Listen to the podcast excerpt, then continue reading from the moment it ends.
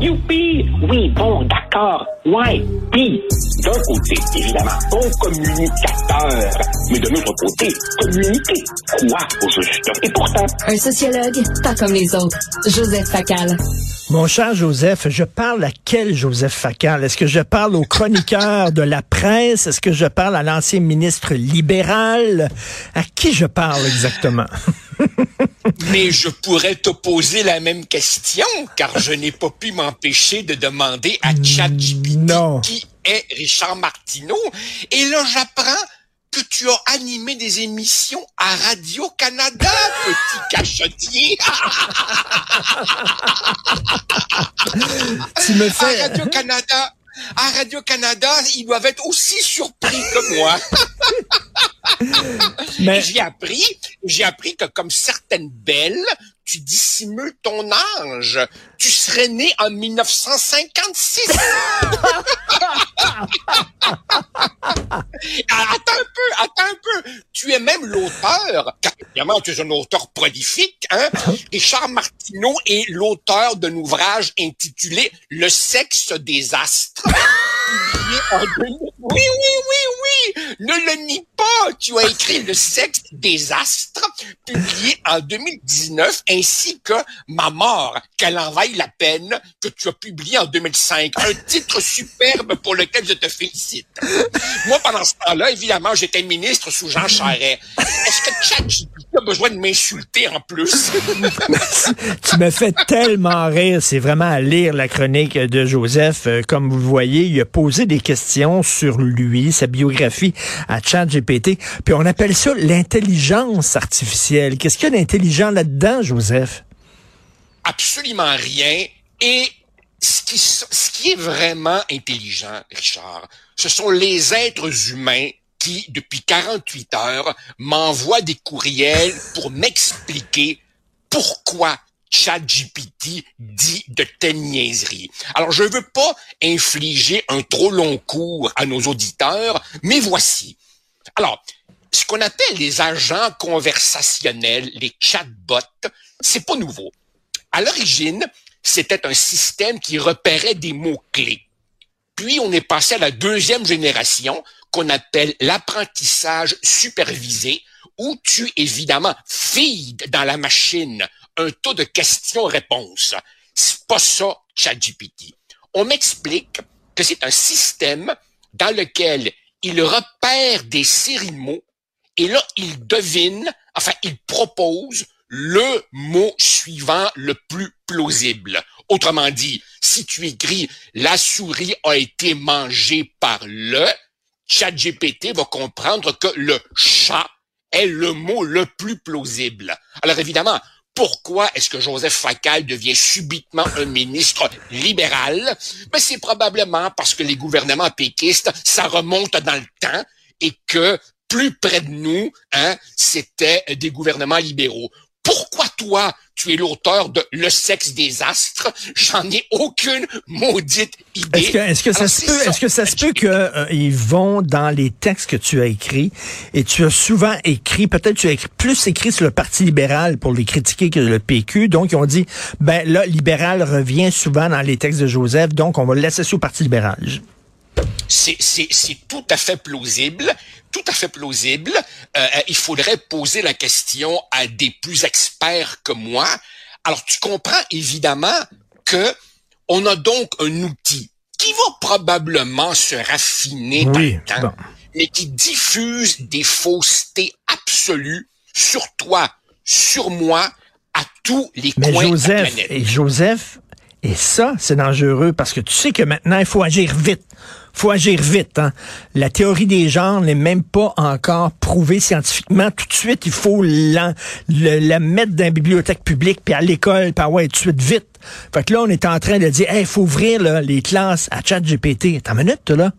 C'est tout Ah, ben justement, justement, tu vois, au moment où on se parle, il est 10h08, mes étudiants ont commencé leur examen de session finale depuis 9 heures et nous avons eu entre collègues à l'université toute une discussion sur quoi faire avec ChatGPT. Alors évidemment, à partir du moment où on permet à nos étudiants l'ordinateur pour leurs réponses, on peut pas les en empêcher. Alors, la vérité, la vérité, c'est, Richard, ne crois pas tous ceux qui te disent on est full prêt. C'est pas vrai. On est dans l'improvisation la plus complète. Moi, évidemment, j'ai fait les gros yeux méchants à mes étudiants et je leur ai dit, je vais poser les questions de l'examen à ChatGPT pour comparer ses réponses à ce que vous, vous allez me dire. Mais la vérité est que euh, on, nous sommes lancés là-dedans sans, sans la, la, moindre préparation. Et j'ai beaucoup, beaucoup aimé j'ai beaucoup aimé ce qu'a dit, tu sais, ce, ce français d'origine euh, marocaine qui est prof à l'UDM, qui s'appelle Joshua Bengio, dont on a beaucoup entendu parler ces derniers temps et qui, paraît-il, est, tu sais, comme la Super Bowl, un top, top, de l'intelligence artificielle et lui dit, écoutez, c'est comme l'arrivée du nucléaire euh, euh, euh, au lendemain de la deuxième, deuxième Guerre mondiale. C'est porteur de promesses, mais c'est aussi porteur de périls et on se lance là-dedans sans aucune réflexion éthique et sans à peu près le moindre encadrement réglementaire.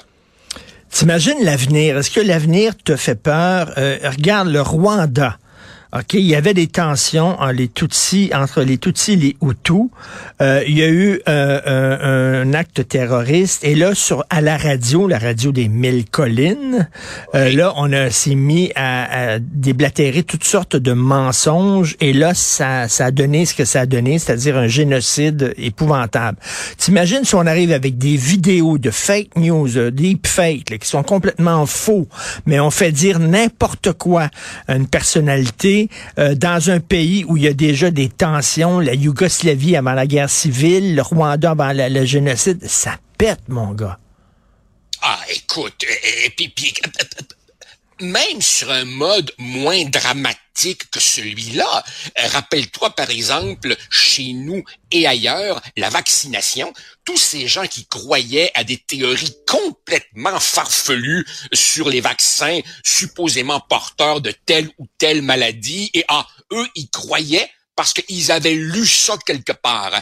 Eh ben, laisse-moi te dire que si tu te fies sur ce que ChatGPT te dit, on va être en plein délire. Par ailleurs, par ailleurs, je me permets de euh, dire que, à un moment donné, c'est mon fils euh, qui m'a assis devant et qui m'a dit, papa, faut que je te montre ça. Il m'a dit, pose-lui des questions.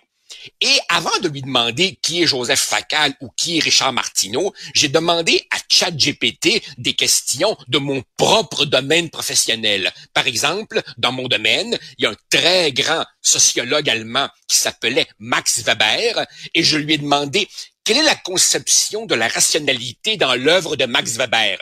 La réponse aurait mérité un A+. Ah oui. Ensuite, ah oui. Oh oui, ensuite, oui, parce que là, je sais pas pourquoi, euh, mais, mais là, là, il était, comme on dit, sacoche. La réponse était parfaite. Après ça, après ça, écoute, ben, j'ai demandé à ChatGPT, compose-moi un haïku sur le thème de la femme. Tu sais, le haïku, c'est ces petits poèmes japonais de 8, 9 mots. Et c'était beau, poétique, émouvant. C'était super cute, le poème. Alors, tout ça pour dire que j'ai vu des faussetés épouvantables comme ton, ton célébrissime magnum opus Le sexe des astres, mais en même temps, il a fait de très belles réponses. Alors j'imagine que ça va aller en se, en perfectionnant, mais pour le moment, c'est une espèce de bombe qui fait tic-tac, tic-tac, tic-tac, et qui semble pouvoir produire le meilleur comme le pire. Tu sais, euh, ce week-end, le week-end dernier, je suis allé dans une librairie m'acheter le cycle des robots d'Isaac Asimov que je n'ai jamais lu. et, euh, et, justement, c'est euh, il parlait d'un comment on va dealer, comment on va pouvoir vivre avec des robots qui sont peut-être plus intelligents que nous. il a écrit ces livres-là quoi dans les années 40, 50 Asimov? On est dedans, là. on vit dans un film de science-fiction actuellement. Là. Ah, complètement, complètement, Richard. E, e, e, excuse-moi d'anticiper, tiens, d'anticiper sur notre chronique cinéma de vendredi, où on pourrait, tiens, si ça ben tente, parler des robots. Ben oui. Mais tu sais, euh, jusqu'à il y a quelques années, des, des, des films comme Blade Runner ou Terminator, qui étaient de la science-fiction, on est rendu là.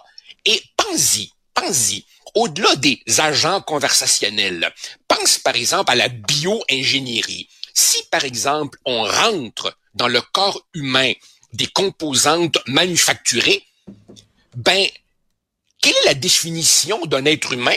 Puis quelle est la définition d'un robot si à l'intérieur de nous, on a 30, 40, 60% de composantes artificielles? Alors, autrement dit, la science progresse à une vitesse hallucinante et les réflexions éthiques et philosophiques traînent derrière.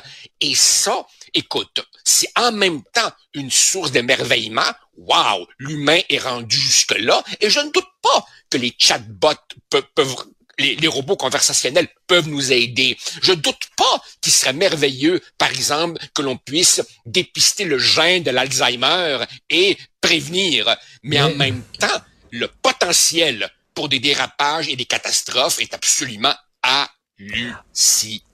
Écoute, tu parles de cinéma, tu m'ouvres la porte. En terminant, tu as certainement vu ce film magnifique de Spike Jones qui s'appelle Her. H-E-R. Non, je ne l'ai ben, pas vu. Écoute, Joachim Phoenix tombe en amour avec un robot conversationnel. Il tombe en amour avec son Siri, OK?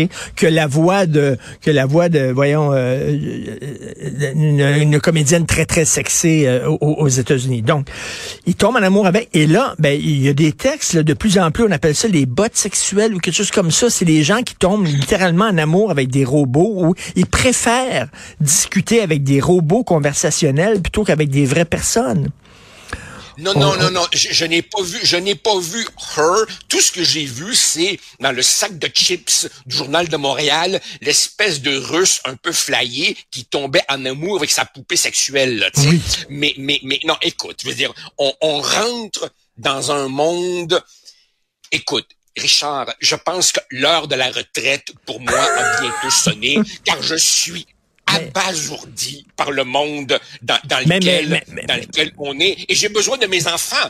J'ai besoin de mes enfants pour leur dire, guys, expliquez-moi ce qui arrive. Moi, je comprends plus.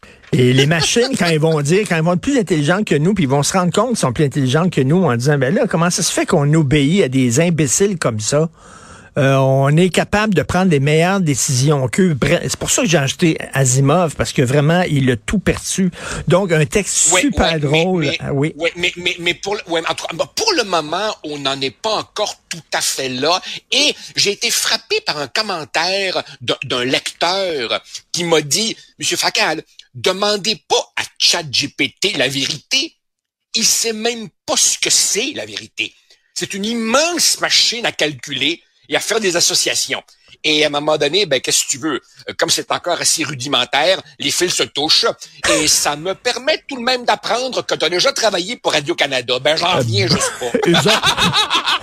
Et toi, toi, tu étais ministre sous Jean Charest. Je le savais que tu nous cachais. Jean Charest!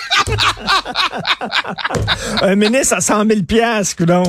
Merci beaucoup, ah, Joseph. Salut. Salut. À vendredi. Bye.